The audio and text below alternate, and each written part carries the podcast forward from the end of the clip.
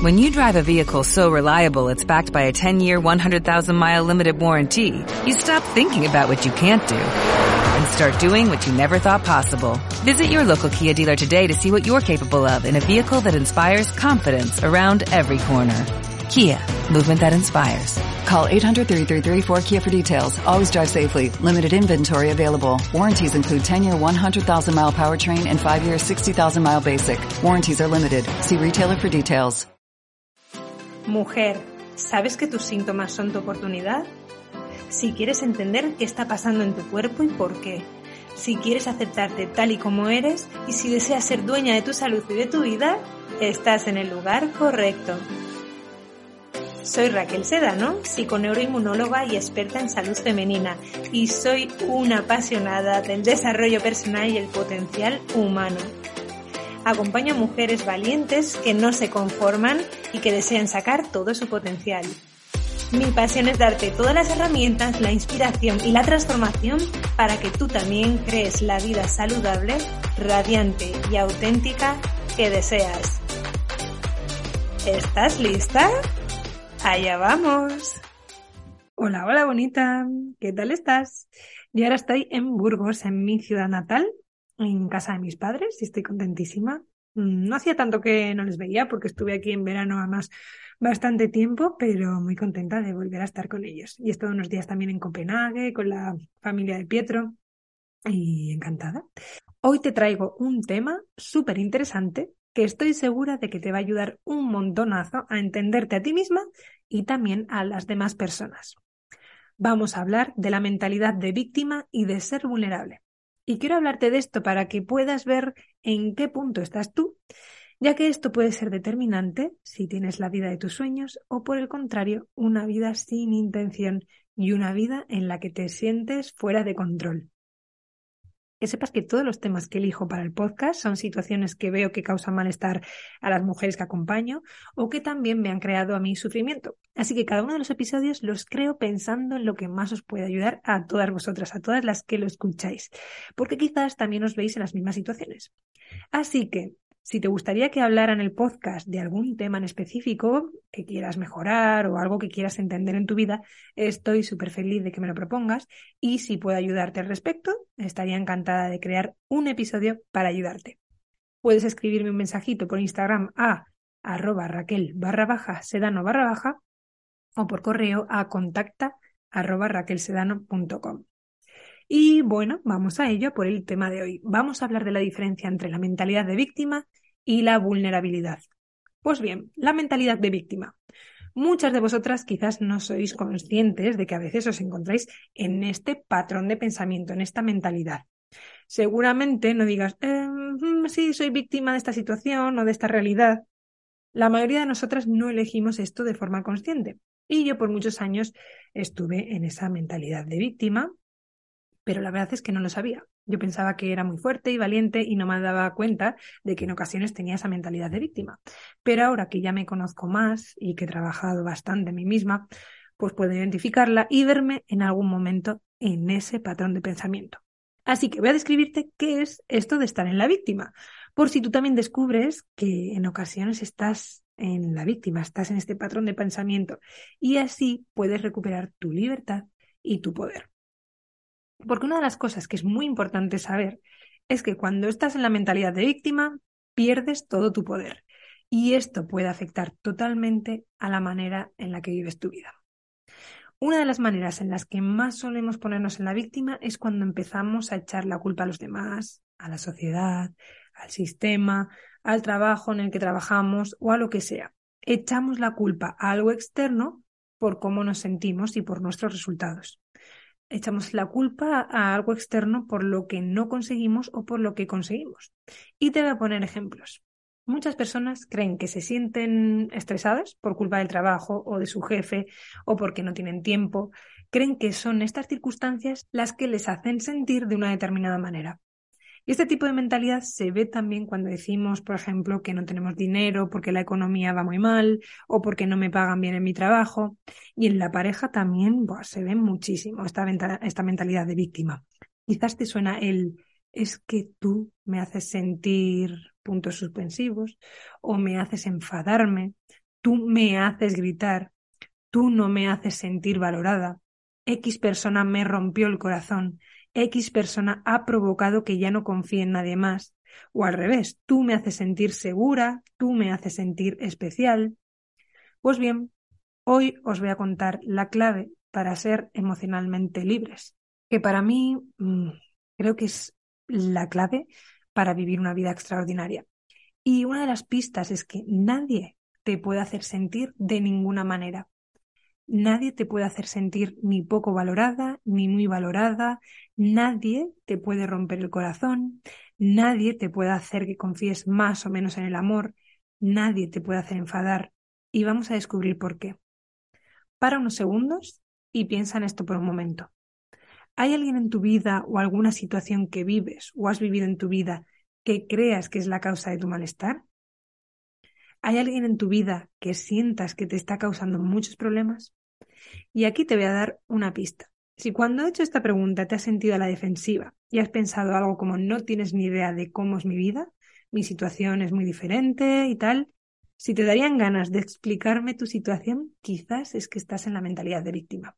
Así que una de las pistas para saber si estás en modo víctima es el echar la culpa a los demás o a las circunstancias de tu vida.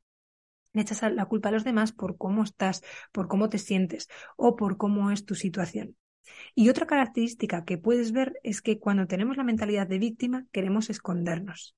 No queremos salir ahí fuera y tomar riesgos. Si sentimos que somos víctimas, no queremos mostrarnos tal y como somos. No queremos mostrar nuestras necesidades por miedo a que alguien nos ataque o por miedo a que alguien nos juzgue o por miedo a fracasar. Y también deciros que la mentalidad de víctima no es una señal de que seamos débiles, sino que es un patrón de pensamiento, simplemente eso.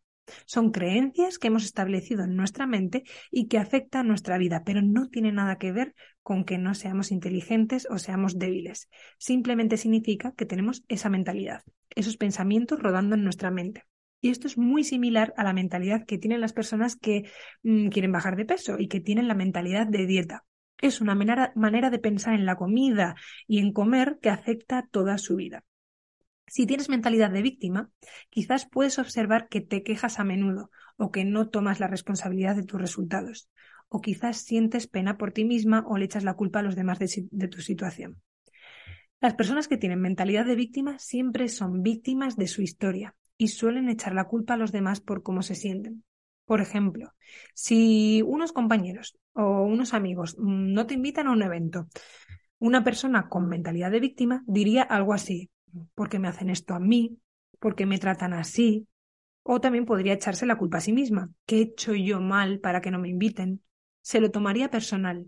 La persona se pondría a la defensiva cuando en realidad si alguien no te invita a un evento no tiene nada que ver contigo.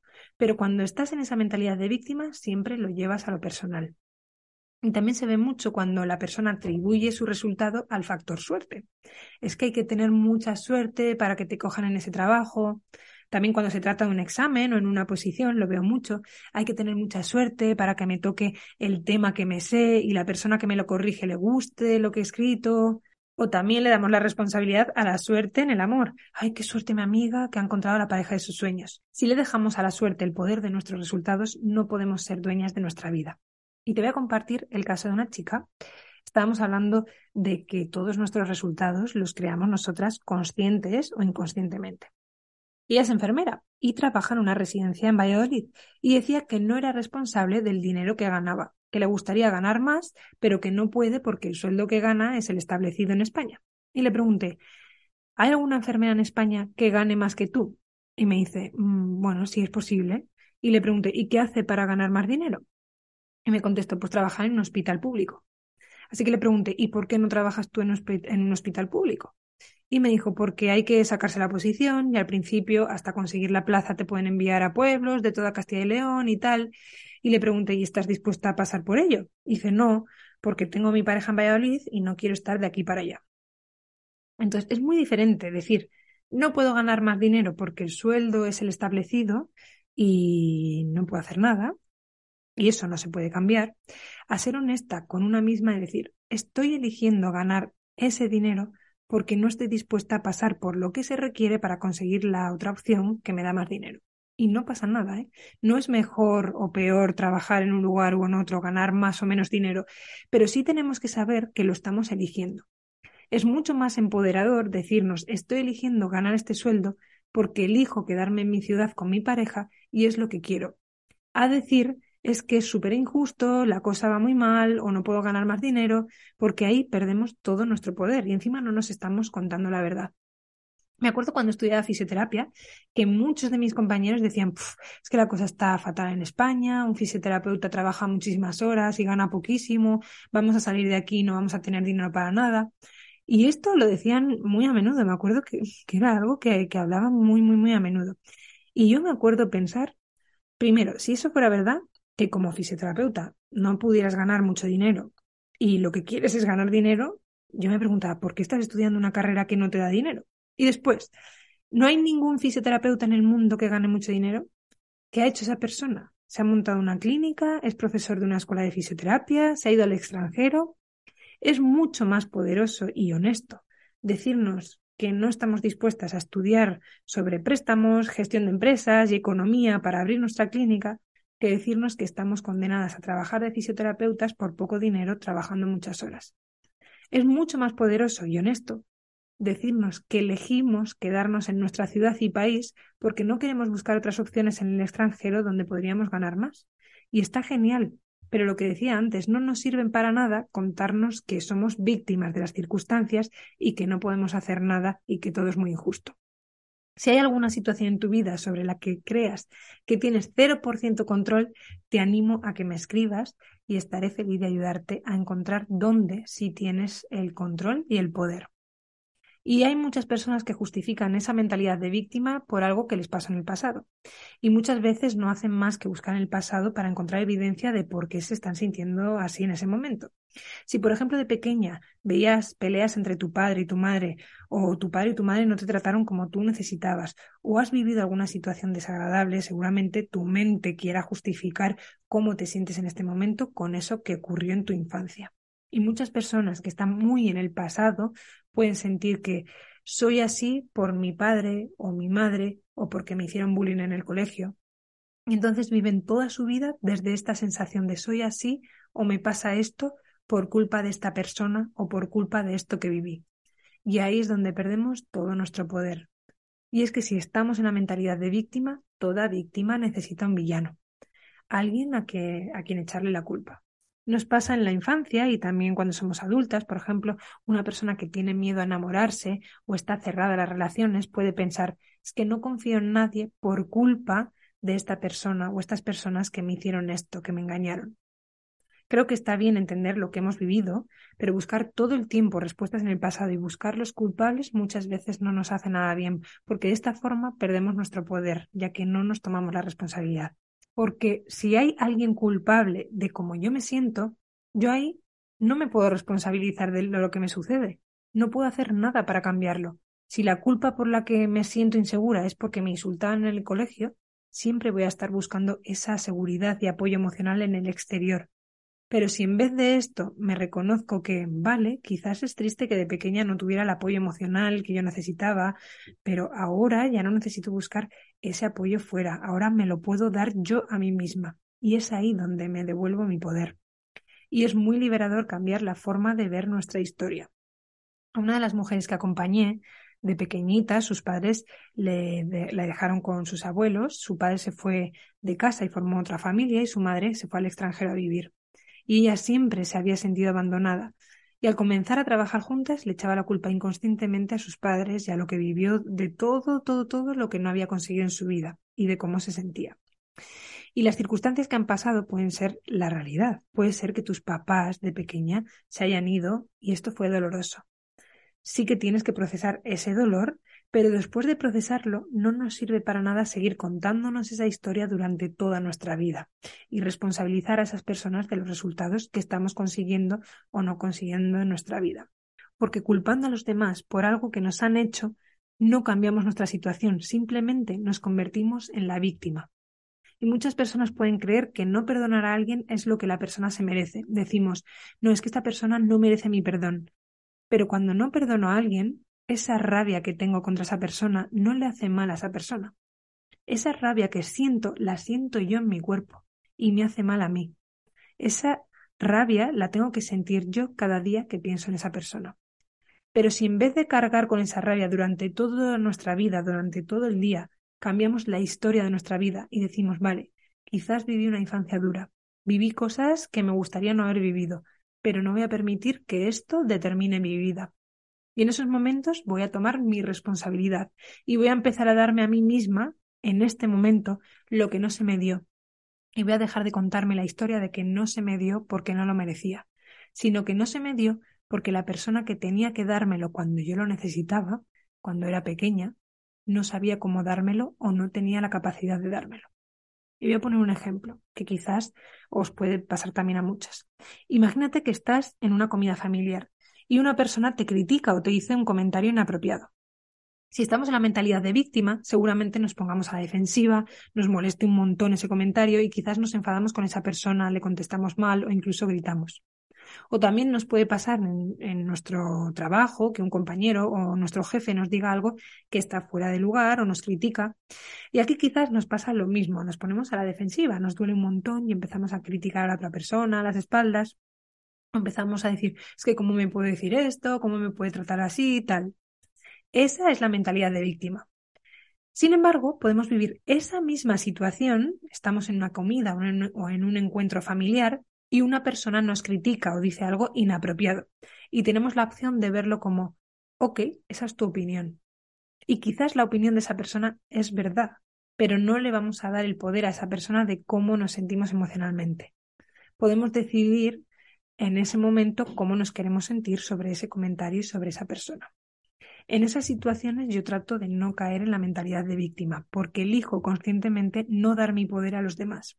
Y de hecho, con mucha, mucha, mucha práctica, he elegido que no quiero estar enfadada en esas situaciones o molesta o gritar, porque no me sirve para nada, ya que lo único que me lleva es a estar yo enfadada y molesta y eso lo siento yo. Y lo que decía además, esa emoción, eso la siento yo en mi cuerpo.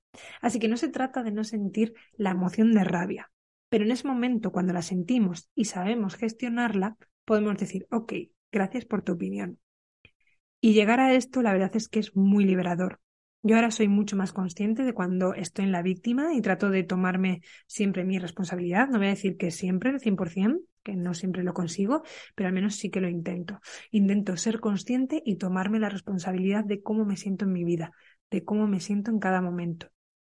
Cuando entiendes que todas tus emociones son causadas por tus pensamientos, ya no le das la responsabilidad a los demás de cómo te sientes, sino que sabes qué es lo que estás pensando en relación a ese comentario o esa situación lo que te está haciendo sentir de esa determinada manera. Y ahí está nuestro poder, porque si creo que me pongo triste o me siento débil cuando alguien me critica, no voy a poder salir de mi zona de confort porque estoy indefensa. Sin embargo, si sé que la tristeza y la debilidad la causan mis pensamientos, los pensamientos que tengo ante esa crítica de esa persona, voy a poder gestionar esos pensamientos y recuperar mi poder. En el caso de las relaciones de pareja se ve súper claro. Si yo creo que una persona es la responsable de partirme el corazón, seguramente no vaya a querer estar en una relación. Pero si sé que haga lo que haga cualquier persona, yo soy la responsable de lo, de lo que siento, ahí tendré el valor de conocer a alguien y estar dispuesta a que me juzguen, a que me engañen, y quizás puedas pensar, bueno, pero si nada me molesta, si no me molestan las opiniones de los demás, pues vas ahí un poco como, bueno, me, deja, me dejo pisotear. Pero yo creo que la verdad es lo contrario. Yo creo que cuando alguien dice algo y permites que eso que esa persona piensa de ti o piensa en general te moleste muchísimo, tú te identificas como una víctima. Y ahí es cuando tú te pisoteas a ti misma. Y encima no dejas a las demás personas ser quien ellos quieren ser y decir lo que ellos quieren decir y tampoco aceptas que las demás personas tienen la libertad de hacer y decir lo que quieran. Y muchas personas creen que para que su malestar cambie, para dejar de sentirse mal, lo que tiene que pasar es que la otra persona deje de decir esos comentarios, que la otra persona cambie. Pero esto sí que es incontrolable.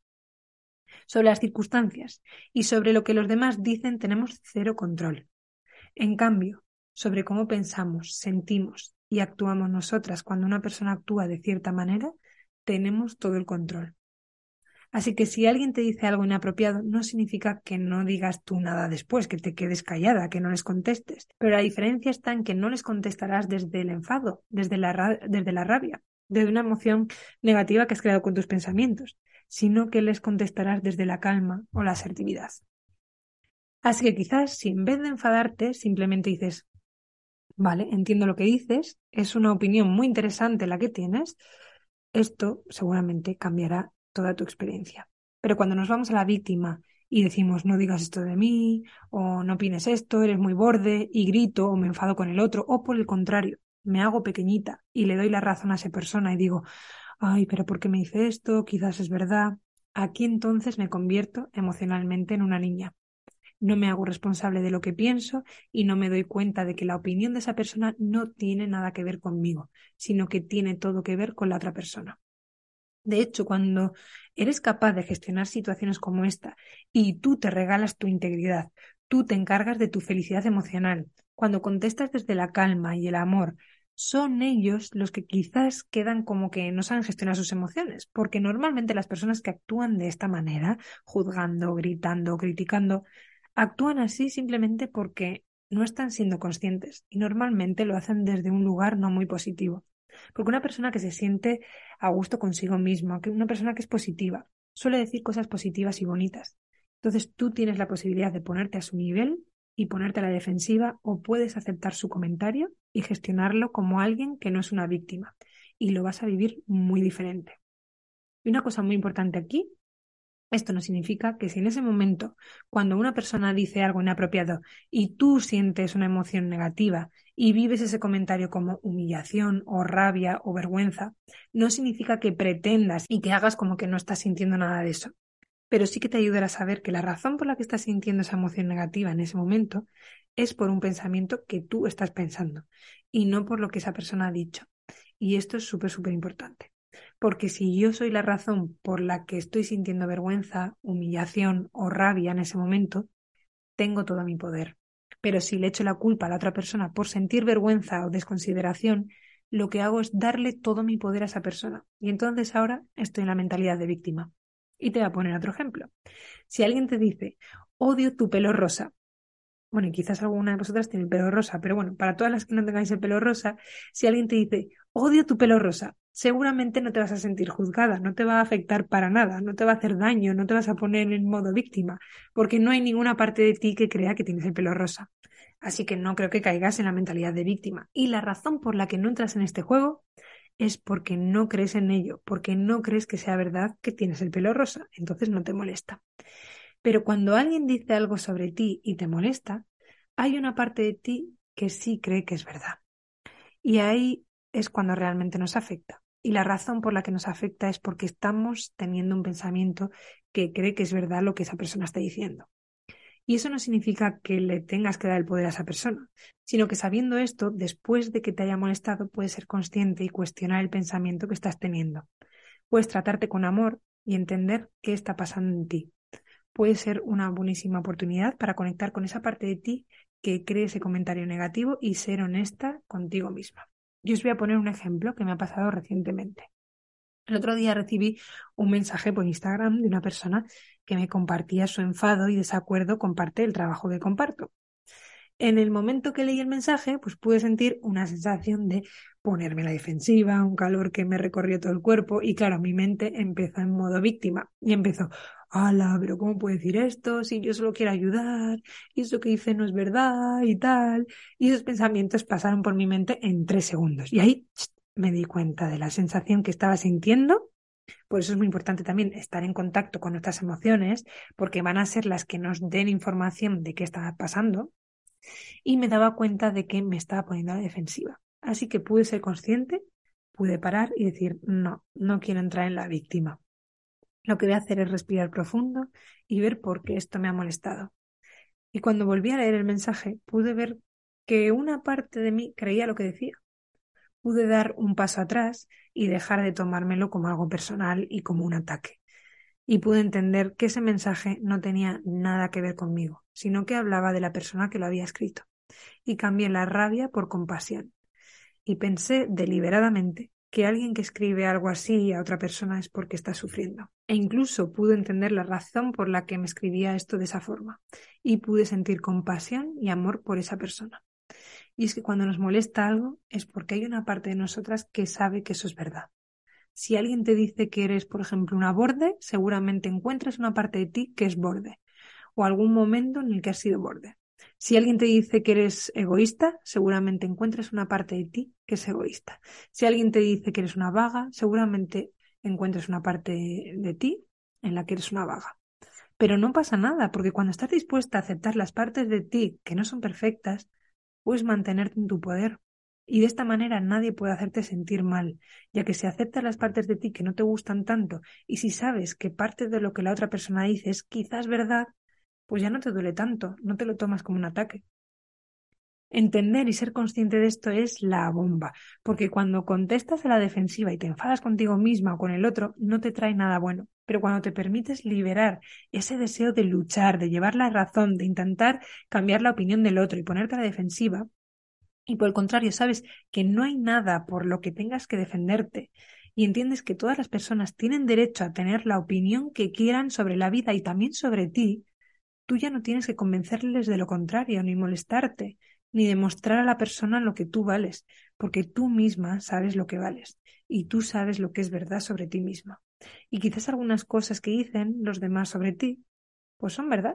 Y otras quizás no son verdad, pero no necesitas defenderte con nadie ni justificarte, y esto es muy mágico y sobre todo muy liberador.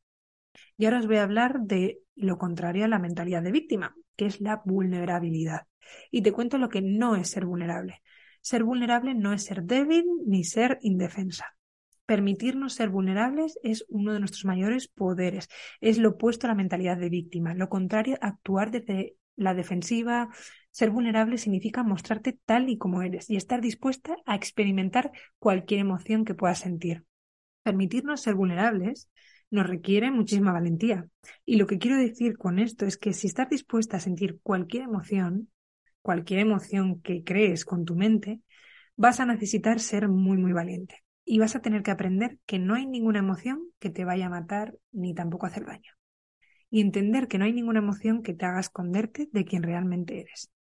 Y cuando estás en una relación con alguien a quien quieres, vas a necesitar ser muy vulnerable, porque esa persona va a decir cosas y hacer cosas que van a activar en ti pensamientos y emociones que no te van a gustar. Y si estás en la mentalidad de víctima, seguramente te escondas de esta experiencia o es posible que quieras controlar a la otra persona para que te diga solo cosas que quieres escuchar porque tienes mucho miedo a que diga cosas que no te gustan, ya que tienes miedo a sentir una emoción desagradable. Lo que es interesante de la mentalidad de víctima es que muchas veces se muestra también enmascarada con un carácter como muy, muy violento. Desde fuera parece que la persona se siente muy segura de sí misma porque lo dice todo como muy contundentemente.